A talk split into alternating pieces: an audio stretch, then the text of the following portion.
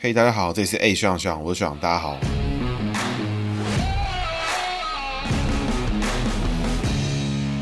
Hello，大家好，这是 A 学长学长，我是学长，大家好，希望又回来了。那希望呢，这一集呢，一样是跟上一集的朋友一起回来，就是我们的许翰云哦。那这一集呢，我们要讲的主角呢是罗文佳。为什么是讲罗文佳呢？因为上一集有提到，就是许汉云呢，他本身是来自于这个民主活水，其实他过去呢在参加这个民进党内初选，但不幸 QQ 了，对。但不过因为民主活水是非常新兴的派系啊，其实成立的非常早。然后目前主要就是以卓荣泰跟罗文佳两位算是比较党内前辈，像招牌啊，类似这种感觉。那一定很多人好奇，为什么就是年轻人就没办法出头啊，或什么的？那大家要知道一件事情，就是每个圈子呢，大家吃饭跟吃盐都不是吃假的。你认识，你活得越久，你在圈子里面有在投入，你一定认识人更多，你一定有更多的脉络。为什么这些人一定要有一个比较大咖的人去出来？就是因为这些大咖确实就是比较能找到朋友。嗯，他们在每个地方可以找到一些朋友，每个地方都有认识不同的人，都会有不同的想法去冲击。所以政治上面有没有经验，其实真的有差啦。人家比你多交三十年的朋友嘛，对不对？那选举呢？政治呢？其实就是朋友多不多，真的很重要。真的。对，好，那我们今天要讲的是罗文佳嘛。那这个汉云这边可以再稍微自我介绍一下。嗯，Hello，我是汉云。那现在就是准备代表民主活水这个团体一起来参与民进党的全国党代表的大选。那之前我也是以民主活水的身份来投入民进党的内湖南港区的市议员初选。那像学长的虽然没有通过，但是还是继续参与政治的工作。那我之前是瓜吉办公室的主任。好，那我们今天就是事不宜迟，立刻来讲罗文佳了。那大家可能好奇，为什么是解罗文佳？罗文佳到底重要在哪？因为年轻的听。听众可能就真的不知道陌生，因为那段期间他好像去种田嘛。哦，对对对，他种了十年的田，然后盖民宿这样。那他早期呢，其实陈水扁非常重要的这个文宣部的负责人啦。早期是还有一个林警察，但是我记得很清楚，因为我们那时候有透过第三方去了解，就是说那个选上的那个那个 moment，大家都是茫然的，就是对，一九九四年我要怎么办？对，选上年二零一四年，大家都是 哎选上了这样，所以其实那个年代就是罗文嘉出道的非常早，然后他其实在陈水扁的总统。跟市议员、立委期间，市长、总统，我记得市议员，市议员就是就是助理。然后他那时候就是大学生，然后去当，没错没错。罗文嘉记得早期是这个台大的学生会的会没错会长嘛，对不对？那台大学生会会长出过非常多人，像高佳宇啦，嗯，然后还有范宇也当过会长啊，对，还有很多人，很多人，黄国昌啦，对不对？这样。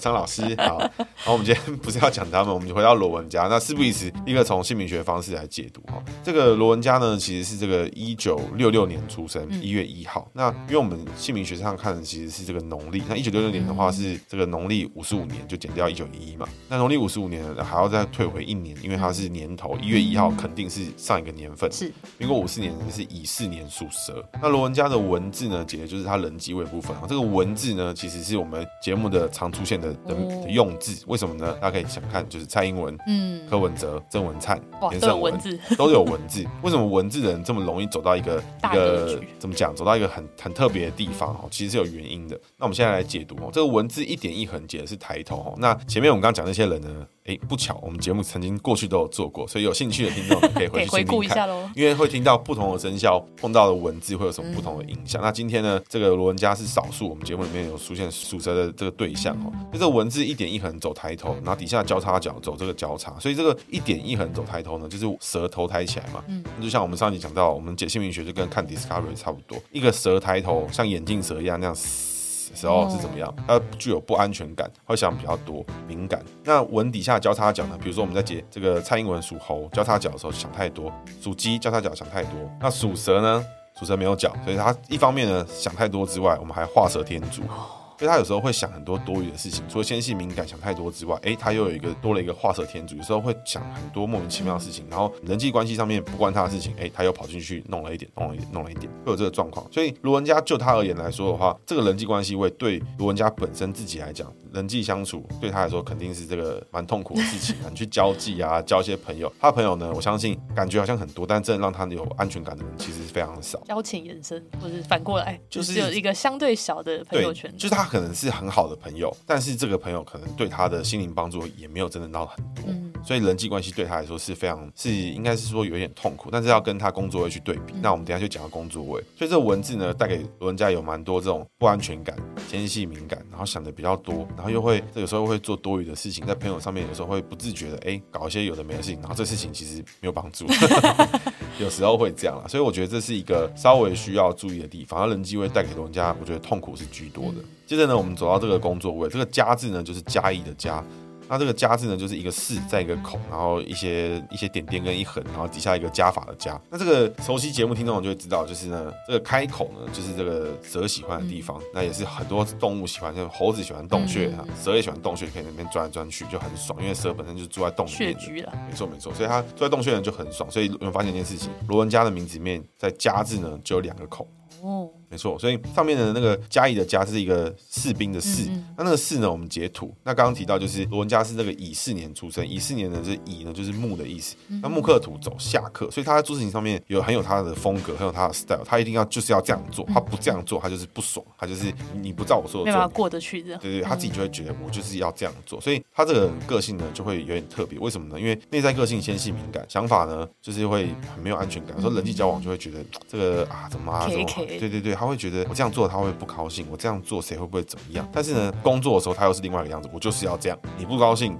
他公事公办嘛，没办法，就是要这样做。对，但是他事后之后让对方不爽，他又会觉得啊，这个这样好吗？是不是这个可以吗？内心会纠结。对对，所以他做事情有时候会比较硬一点。那这他里面有很多口，但是这些口呢，陆陆续续呢都会落在这个不阴不阳的地方，所以他的工作位其实是蛮多好的地方。但是呢，整体而言还是缠在这个想太多的地方比较多。那这个这个加呢，最底下的那个面是一个加法加，左边是一个力气的力。那这个力气的力呢，我们解成这个五行之中金木水火土属金的意思。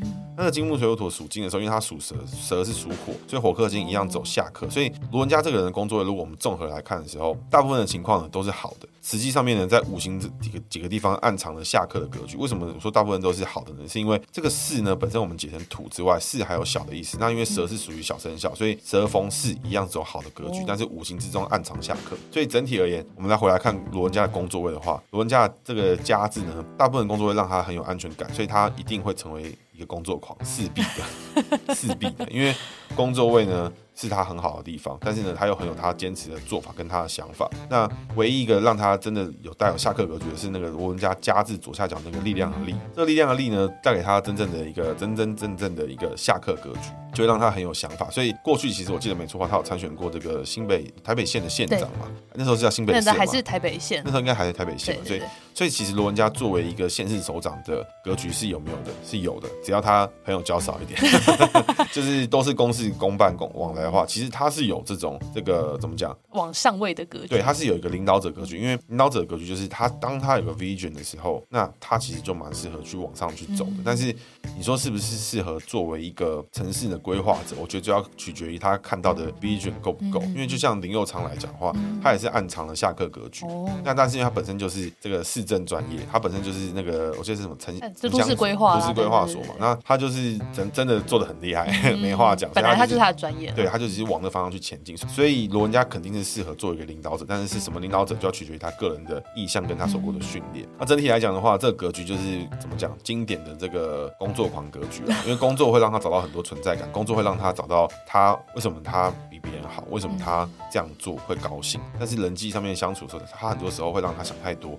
有时候跟一个人去聊完，他会担担心说，这个人会不会对他做什么事情？想法怎么样？对，他会人际会对他来说是一个这个辛苦的地方了。所以整体而言，这个人肯定会变为工作狂，这个是必然会发生的。然后他有时候太坚持自己的想法，所以我觉得，如果罗文家是一个常常在追寻新的想法，常常去接触更多的想法跟做法的时候，他永远都在吸收新的资讯。那我觉得他一定会一直进步到一个很强的地方。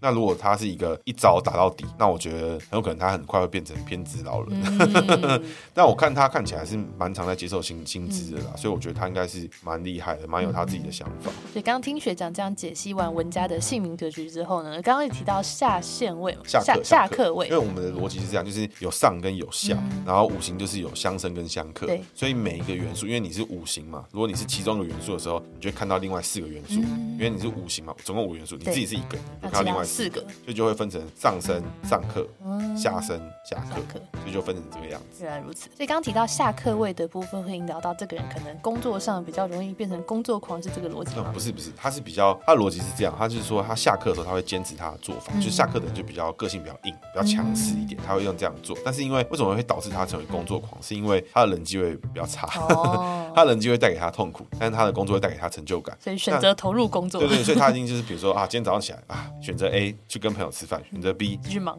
工作的时候多写一篇文章啊，写一篇文章，觉得这样比较收获。他觉得嗯好，那我还是这样做好了。他会比较，所以这样的人，所以每个姓名跟每个个性的成就啊，其实都是在每一天每一秒的时间里面，他会做出他他喜欢的抉择，然后这个最终会形塑他的样子。那这个人在什么地方做这样的事情，就会慢慢导致这个人往这个方向，或是说在那个领域里面往这个方向去前进。所以他为什么他很常都会成为有机会变成领导者、学生会会长啊什么的，一定是这个他这个圈子里面大家都觉得他很有方向，嗯。他很有愿景，慢慢的就会大家都会相信他，他可以他可以带我们去更好的地方，所以他就成为领导者。所以这个罗文佳愿意在陈水扁这边工作这么久，其实我觉得必须要说，真的值得佩服的是是陈水扁啦，因为因为陈水扁的个性其实也是不简单的，是，然后他可以蛮强势，对他可以让罗文佳这种本来就是领导者的人愿意当他身边当幕僚，嗯，肯定他看到了什么。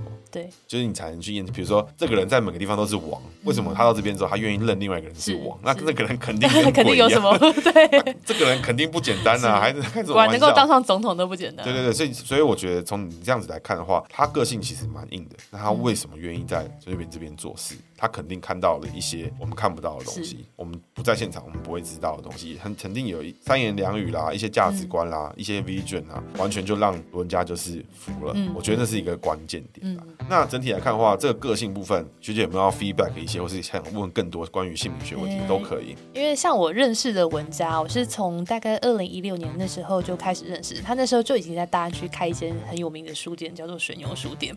那那个时候的文家，我认识到他就是已经在种田开书店，然后是一个传奇人物，退休之后的样子。所以后来我有机会加入民进党，然后成为民主活水的议员的时候，我就很意外，工作上的文家居然是一个非常有一面有浪漫想法，一面觉得一定要这样执行的人。就拿我们的名片来说好了，那我们那时候名片呢，就希望有一个跟人家与众不同的名片。所以除了一般啊这些什么联络资讯啊、名字设计之外，他很坚持加上两句话。他说：“嗯，一定要让人家记得‘活水’这个词。”所以又你又姓许，所以就把朱熹的诗句放在里面。问渠哪得清如许？为有源头活水来。所以一般人不会在名片上做这种哎放诗的动作，就是他会这样做，这是文家特殊之处。真的是蛮特别的。好了，那我觉得我稍微介绍一下，因为其实罗文家的故事真的是蛮长的。他早期就是这个，我快速 review 过一次啊。因为我们今天是对谈，所以我们就把更多时间留给彼此。是。他早期就是陈水扁的文胆，然后曾经当过立法委员，然后行政院客委会主委，然后民进党秘书长是最近一次的事情。然后过程中呢，因为他因为陈水扁的事件，他其实有一度淡出政坛。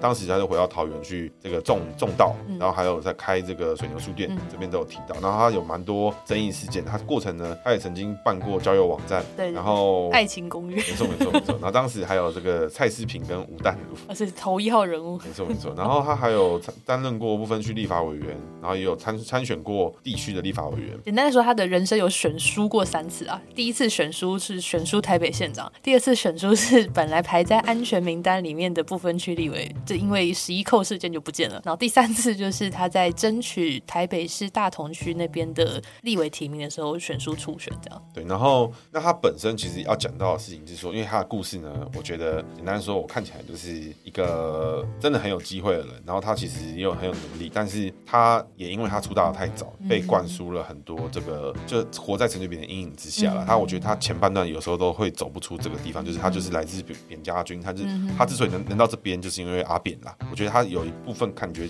我自己看起来，因为因为过去呢，其实我节目有听的听众已经都知道，我会详细解释他的过程。对，对，那因为今天对谈，我在讲故事的话很无聊，那我直接分析，就是我觉得他看起来就是前半段都是卡在这个阴影之中，哎，就被就是陈水扁的那个童子军啊等等这样。对，我觉得其实实他应该有 suffer 在这个过程啦。然后你要走不出去，你之前成也陈水扁，败也陈水扁。他前面能走这么快，是因为陈水扁；后面倒那么快，也是因为陈水扁。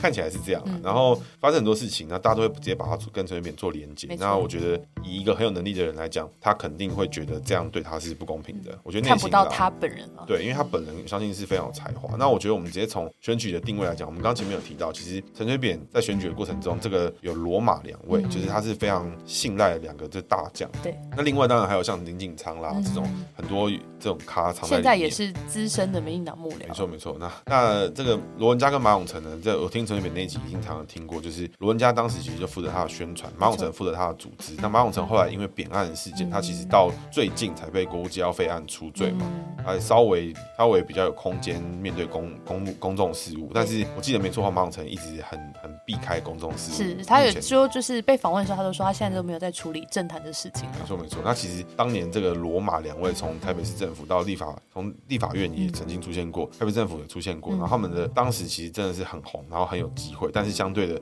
上来越快，大家就只会看到你的老板是谁，你才有这些机会。就是侯家军，就是扁家军，就是苏系，你就是什么系，就你就这样，你没有自己的表现。所以很多时候大家会说加入派系，加入一个很强的工会是好事。但是当你加入的东西太强，你反而会被你看不到你的表现。大团体小个人就会有这种状况。对，我觉得这也是政治之中每个政治人物都要替自己留的地方啦。那我觉得这边来看的话，真的文家就是一个十足的。我们刚刚讲到，他是一个文宣人，他是一个很讲。我觉得我自己猜啦，因为我自己没碰过文家本人，我猜猜他应该是一个看很多书，然后诗情画意，充满浪漫气息。不然怎么会开书店呢？对不对？然后这个不对的事情可能就不爽，然后他就一定要讲点什么。嗯。然后，但是讲完之后又觉得啊，这个这样好冲动了，冲动了啊！就当年很有名，就是他哈佛演讲嘛，这个就是一个例子。要不要分享一下？那当年当年的哈佛演讲，虽然我那时候也还是小朋友了，那那时候就是罗文家刚好是以就是民进党重要干部的身份去访问美国，那在哈佛的时候就发表了一些针对扁案啊，然后针对当时民进党的一些批评。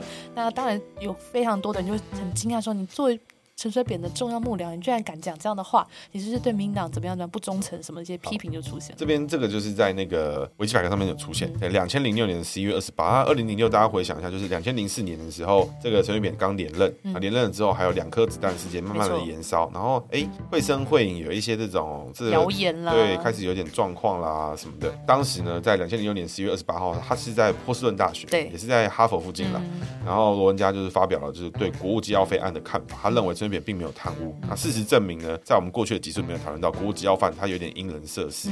然后罗文嘉认为陈水扁他没有贪污，但是呢，他对于南线专案的说法前后矛盾是非常糟糕的。那我觉得他就现在的看法里面好像没有讲错。对，以现在的角度来看，就是合理。他确实是说出现实啊。不过当时其实罗文嘉还是以联系童子军的身份在运作，就是大家看那样看他。当然罗文嘉想当罗文嘉，但是别人不这样界定，别人没给你的机会，所以他可能暂时还不能当罗文嘉，这是比较抱歉。所以当时其实像是。高志鹏他就有提到，就是说全世界的人都可以对阿扁划清这界限，只有罗文嘉不行。那这个辜宽敏对，也是台独大佬，用一句话形容就是落井下石啊。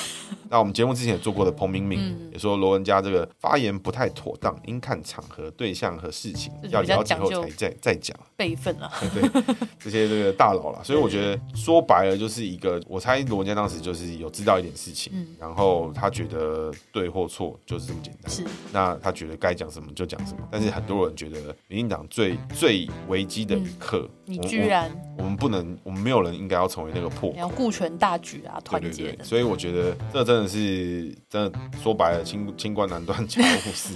不过这就是他理想主义一面啊。不管怎么样，他就是想把正确的事情讲出来。那在选举里面，或是在我们过去学运的期间啊，就是我们之前有跟汉云稍微聊过，就是难免就是会有这种浪漫派的，就是哦，我们以前就觉得我真的受不了了，所以我后来很早就出来自己做自己的事业，就是参与选举了。因为我觉得你要浪漫可以，但是选举最后还是选你，所以你选赢才有位置可以做事。对对对对，所以慢慢的，我觉得大家年纪上来都会发现，就是以前这个充满浪漫的时期很美好，但是真的不能这样下去了。还是你的美好记忆啊，但就是你不会一辈子这个样子。真的是这样，所以我个人其实是蛮欣赏罗文佳，因为要离开永远是容易的，嗯，那要回来，其实你必须要你知道你要面对的是什么，你要承担更多。永远都会有人觉得你是为了的那个，或是你要就是回来为了分什么，或者为分权利、分位置。对，那你要。回来其实是充满了这个啊，每个人其实都有更好的事情可以做啊。何必？这里回来的故事就可以讲个小故事啊，因为当时在台北市还是分南北两区立委选举的时候，当时罗文嘉跟卓荣泰都是在北区自民进党提名的立委候选人。那当时呢，罗文嘉是政治明星嘛，声势正红。那卓荣泰那时候的声势相对比较低迷一点，所以罗文嘉就主动跟卓荣泰说：“那我跟你一起配票。”所以那时候就会有一张配票单，上面是好几位民进党的立委候选人，也包含罗文嘉跟卓荣泰，就一起在这个配票单上面出现。所以最后呢，卓荣泰也是顺利的以最后一名的资历当选了那一届的立委。所以卓荣泰主席就一直非常记得这件事情。所以一直到卓荣泰主席最后决定要提名罗文嘉当秘书长的时候，他就把这个故事讲出来。他觉得罗文嘉秘书长是一个无私不分派系的人，因为当时扁系跟谢系是一个相互竞争的状态。那居然罗文嘉可以不顾派系的这个争斗，也还愿意提名谢系的卓荣泰，当时觉得是。一个哎，可以超脱党派思考，可以不顾这个派系的倾轧的一个候选人，所以他觉得很适合当秘书长来处理党内的事情。好，所以我们这边就补充很多前情提啊。第一个是当年选举的时候还分南北两区，就是那时候的选举是在大选区制，没错。那所以就是一个选区就跟议员一样，会多当选多个立法委员，所以那个时候才会有配票的问题。那所谓配票就是说，那个选区有一个人他票太多了，他一定当当选，他一定过门槛，所以他要把票妥善的分给大家。没错啊，分给别人之外，让我们当选席次能最大化。嗯、那配票比较失败的做法，就是像这个港湖区的前港湖女生高佳宇，一个人可以当选三个人，对，这就是比较可惜一点、嗯、那我觉得这是各有利弊，各有好坏。因为最差情况就是集体往生，对，就你一个人当选就一将功成万骨枯。没有，最差是大家配完，全部人都很惨，一起一起一起死，那最恐怖了。那你配票，对你配的差就是当选的人很少，你你的票就是过剩。嗯，那因为在选举到最后，其实这个怎么讲，比较为了自己，我觉得那不是自私哦，就比较为了自己，他就会每个人都会去跟你喊告急啊，每个人都跟你说完了完了，我就差我就差你一票了。对对对，所以你到最后其实配票就是一个你要能够把票。配给别人，你自己心脏够大，你票要够多之外，你还愿意去配给对，而且是配给不同派系。因为其实，在两千零六年的时候，那个时候我猜谢长廷跟陈水扁是有一点点稍微的心结在，一定是有余量情节，谁可以选总统、选市长都争斗的状况。其实我们那时候的节目就有提到，因为谢长廷跟孙，哎，谢长廷跟陈水扁我们都有做过，他的转捩点就是一九九四年的台北市长选举。没错，因为那时候其实那个陈水扁是台南人，嗯嗯嗯，谢长廷是台北人，结果是那一年之后是对那年。也是陈水扁过初选，然后谢长廷去高雄选。然后才导致的就是哎，之后总统是陈水扁，是，然后谢长廷是选高雄市，然后哎，现在才是谢大使，所以我觉得这个命运很难讲，有时候你一个抉择，或是你一场一几票，是，对，就整个完全分裂就不一样了，所以这是蛮特别。所以回到这个地方，为什么我们要讲这个事情？是因为在之前呢，我们有提到这个许汉云是来自于这个民主活水这个派系，民主活水主要是以卓荣泰跟这个罗文嘉作为主轴在做运作一个全新的派系。那卓荣泰呢，其实我们就可以理解成他是属于谢系出身啊，那他有机会我们会再做，不过因为他最近的故事比较少。那他主要他出生的时候，他是以这个现场庭的主任大弟子，对对对，算是蛮早期的谢系大弟子，所以他最早期说什么，对，他是民进党大师兄，我就想说没有啊，只有谢系的人会叫你大师兄，其他人好像当时的画面也蛮感人，就是好几个县市首长翁章良的大家都出来支持。会有这个原因，其实是因为这个，就我认知，他应该是属于偏组织背景的的，就是他很会处理当地的人，或者是他处理人的事情，所以大家可以去看一个政党的党主席，他某种程度上代表了他。在这个职位上面，他需要接受到的任务是什么？比如说卓荣泰以组织背景，一般来说组织背景的人很少去当民进党的这个党主席。嗯党主席都是需要一定程度的 power，一定程度的方向，他不会是以组织背景为出身。所以卓荣泰组织背景出身的时候，那又这么多人挺他，那我觉得当时大家看中的就是希望他来瞧事情，他要有一个人公正独立第三方，大家都对他没意见，对对对，需要需要他搞定一些事情。那他后来去找到罗文佳，那当年呢，罗文佳也是跟马永成配，所以大家可以看到一件事情，就是在政治的这条路上，其实很多时候都是一个组织配一个宣传。或者文宣呐，看每个部门怎么叫，所以都会有这种组合。罗文家就是经典的这个文宣。那其实很多人都会觉得说，啊，这个民进党宣文宣部啊，或什么文宣的什么人，就是很有党位啊，很有党感。其实大家不要这样想，其实文宣部的人很多时候就很像是各大广告公司里面的那种创意总监、文胆等等，他们其实就是要负责去想选举的 slogan，抽到一号你要讲什么？对对对，抽到你的看板上面要出现什么字？今年的形象设计的主轴为什么是长这样子？我们要带给大家什么意向？它其实比较像是。文宣就是公关部门的创意，那组织是什么？组织就是今天东西要卖掉，要找谁？要找团爸团妈，嗯、他就是要找到人打团体战的人，对，他就是要把人一个一个找到。所以这两个人都很重要。为什么？你产品很好，你很会包装，那你要卖得掉。对啊，那你能不能只靠你的货很烂，可不可以靠你的通路把它全部销掉？也有可能做到这样，嗯、但是这样真的是可以打赢全国的地方吗？难啊，还是要包装。所以你就可以看到，就是每年其实国民党都会犯奇怪的错误，比如说像是韩国瑜就是纯空战，对，那你组织战有没有打起来？只有几个地方有打起来，嗯、其他地方就是也没有要插小你的意思。嗯，民进党有时候也会犯类似的错误，但是他们慢慢在其实从这个两千零八年以后，我觉得就找到一个自己的平衡点了。民进党真的是很会选举的政党，真的这样讲。大家都是这样讲，说很会选举，大家就觉得好像你就只会选举，其实我觉得不是。一个一个公司会不会很会操盘它的公关活动？我觉得某种程度上就就体现了这公司的。能力在哪里？是它的体系健不健康啦，或者它整个运作正不正常，都可以从这边看得出来。没错没错，所以很会选举，我觉得完全是完全是褒义哈，因为啊就是靠选举来决定 的，对，才能有上位的机会嘛。对啊，那不然怎么办？那我们就回到故事，回到罗文家啦。你这个学姐这边有没有要补充什么？就是在民主会运作的过程中，就是你跟这个罗文家这边可能有互动的过程。因为我必须说啦，我当时其实我最开始其实没有意识到说民主火腿是一个派系，我只发现就是大家都有用 hashtag，对对对，就是说哎这个挂号许太云后面就挂号民主火腿，然后我想说这是这是什么东西？然后这是什么新的梗嘛？然后我去查发现说，哎，这是一个非常新的派系。然后我自己其实对派系的成立或是什么，我都觉得很很鼓励啦，因为我觉得要有新的人进来，然后就好像大家都会觉得说，这个政治就是一个人的圈圈或什么。今天其实大家去想一件事情，如果一个公司还有很多新的人，很多不一样的人都想要进去挑战，都想要进去改变一些事情，在这边他觉得有机会。嗯，大家觉得这个公司是好还是不好？如果一个公司它老牌到一个谁进去都没有用，那你觉得 还会有人想去吗？有一个超商一个地方，每个地方都有人加盟，那加盟后大家各自干各自的，嗯，这有比较好吗？我觉得没有哈。大家要习惯看政治是一个从小地方观察到大的地方，你会看到更多。那我觉得学姐这边可以分享一下。对啊，我觉得刚刚学长提到一个心态就是蛮健康的，就是你看到越来越多，哎，感觉不太像民进党，或者是不太像大家以为的传统的政治人物会进到一个比较大型的政党或者大公司里面。好了，那大家其实应该一个正面看待，就是说这个大公司一来是发展很好啊，可以包容更多元的声音；再来是可以吸收更多不一样的人才。那我觉得我自己也是这个过程里面的一部分。那回到刚刚刚刚学长问的，就是文家在民主活水运作过程是什么样的一个人呢？我可以举个例子，就是因为其实刚刚讲到文家选过北区的立委嘛，所以像我的内湖区也是之前文家的选区。那其实大家都对文家印象是一个好像哎过去历史人物。其实我们一到市场或是一在那个街巷道当中，然后去拜票的时候，会发现文家真的是一个政治明星。为什么会这样讲？因为比方说我们在晚上的时候去徒步扫街，好了，那就会一条街上哦，他会同时我们文家秘书长一喊说我是罗文家，我支持许汉云的时候，就会有五六扇窗户同时打开，然后说罗文佳，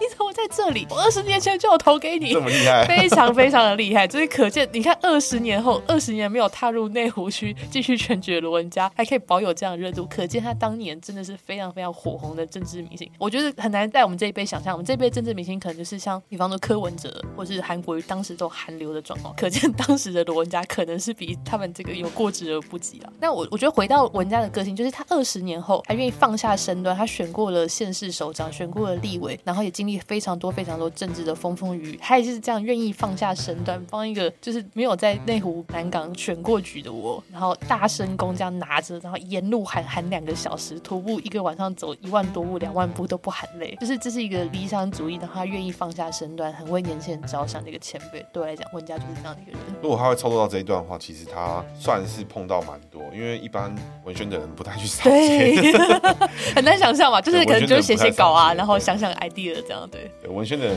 真的不太少见，那所以他真的是。有点东西啊，我觉得必须说碰到陈水扁是他的福气，也是他的，也是他的这个怎么讲阴影啊。我觉得真的一体两面了。对，如果没有陈水扁，说不定他晚个几年出道，哎，现在可能也很重要。是，对，我觉得真的很很不一样了。对啊，但我觉得真的有好有坏，没有陈水扁，搞不好罗文嘉也没机会碰到这么多格局这么大的事情。因为当时会这样，其实很大的因素，大家去回想，因为从我们现在的年份来看，如果现在听众从回忆到二零一零年、二零零八年的时候，都会觉得没有感觉，为什么？但是你回到一九八七年解严。一九九零年发生什么？第一次第一次开始台湾民主化。一九九六年台湾第一次那个民选总统，然后民选之后，一九九八年陈水扁连任失利，两千年陈水扁当选总统。那时候整个这个社会的氛围会觉得，我们就是正在民主化，我们正在摆脱过去的阴影，然后我们台湾人要开始成为台湾人，而不是一个反攻大陆的一个基地。我们开始要往前走，我们要走出自己的路线的时候，那是一个充满期待，然后。有这么多不同的人开始崭露头角，开始从我们过去的悲情的英雄形象，比如说许信良、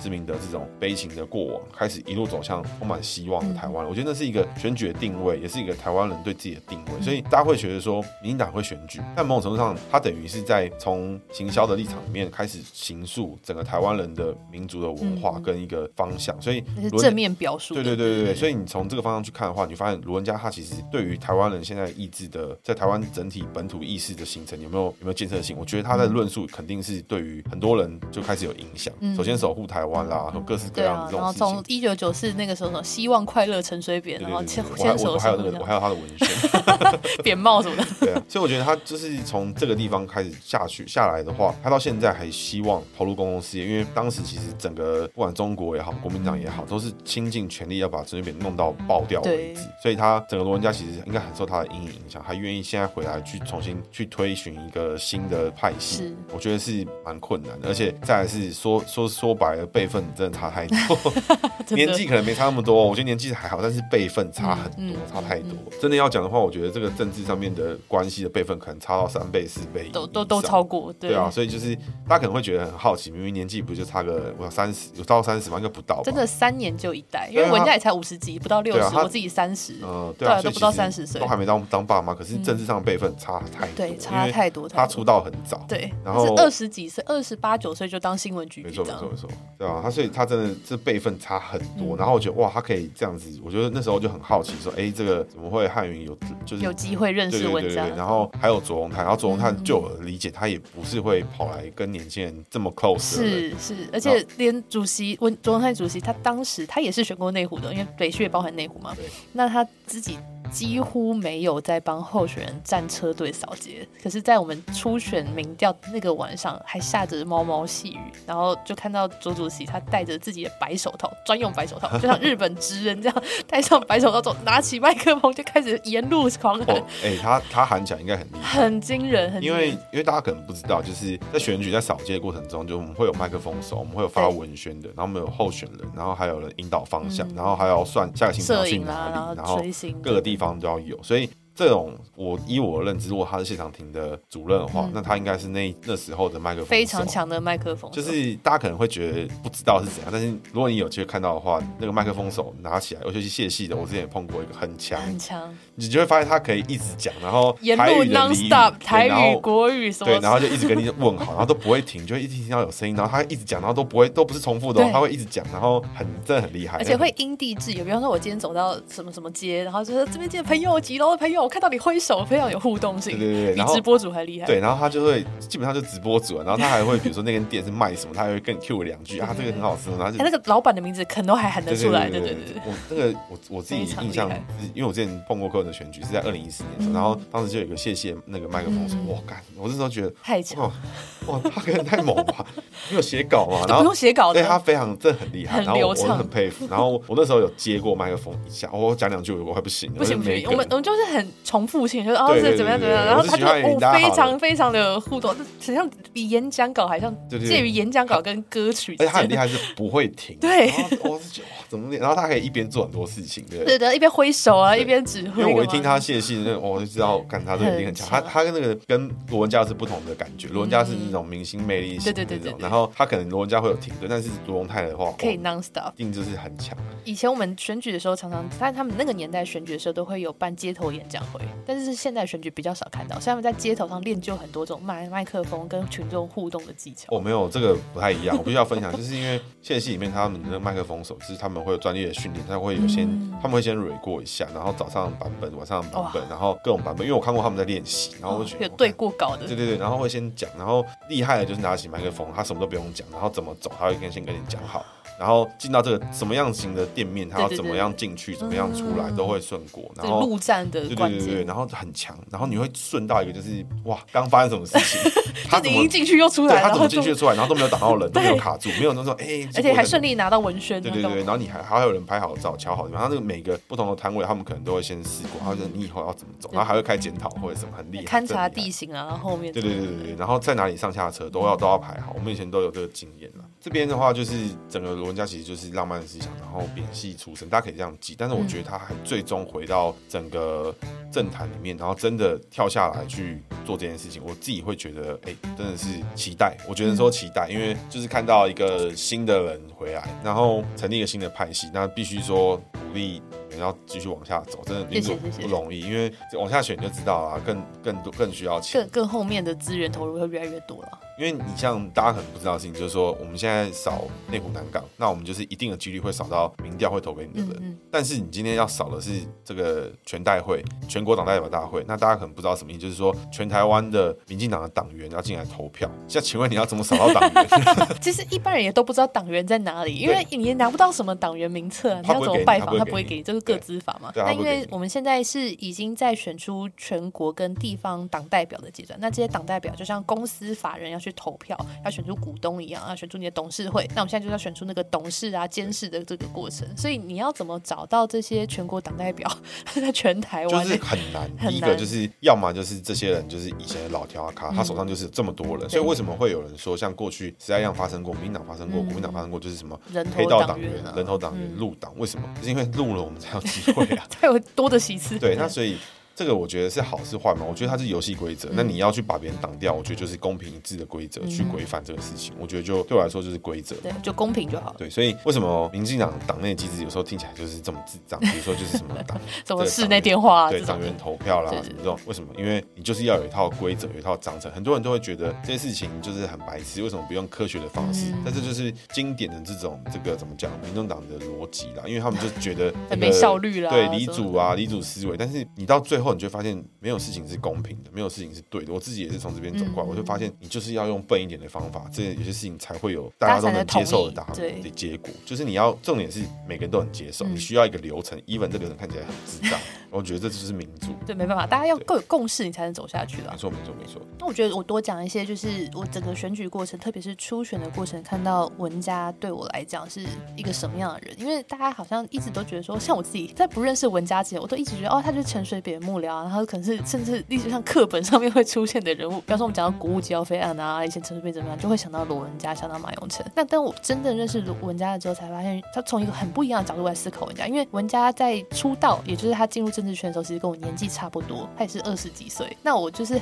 突然同理了文家，因为文家在那时候很有知遇之恩，遇到陈水扁，遇到这么多这么多党内的贵人，然后我很像是当年的文家，虽然我可能没有他们厉害，但是我也遇到了文家。然后文家作为一个曾经也是年轻世代，然后被提拔的这个候选人，然后我也是。现在被文家提拔的一个候选人，然后我就觉得文家是可以充分理解年轻时代的想法，也能够很珍惜年轻人才华，然后珍惜年轻人勇气的一个长辈，所以对我来讲很很珍贵的一个存在。这种长辈真的不多，真的必须我必须说，这个真的是浪漫气息，真的是浪漫气息。因为你问我的话，如果我是长辈，我干我一定是我早会过的，我干嘛？我干嘛？我一定是找一个就是看起来我我赢的。而且我必须说，就是因为汉语的形象就是以。传传统候选人来讲，还我觉得还不够强烈啦。我觉得还有你自己选过一次，你一定还会知道。然后就是我就会觉得他很浪漫气息，然后他找到他觉得热血的人，就一起做这件事情。然后就真的是浪漫气息。像我自己的评价就是，我觉得他整个我 Wiki 整个扫完一遍，我觉得哇，这个这个兄这位兄弟 太浪漫了吧？一定要这样吗？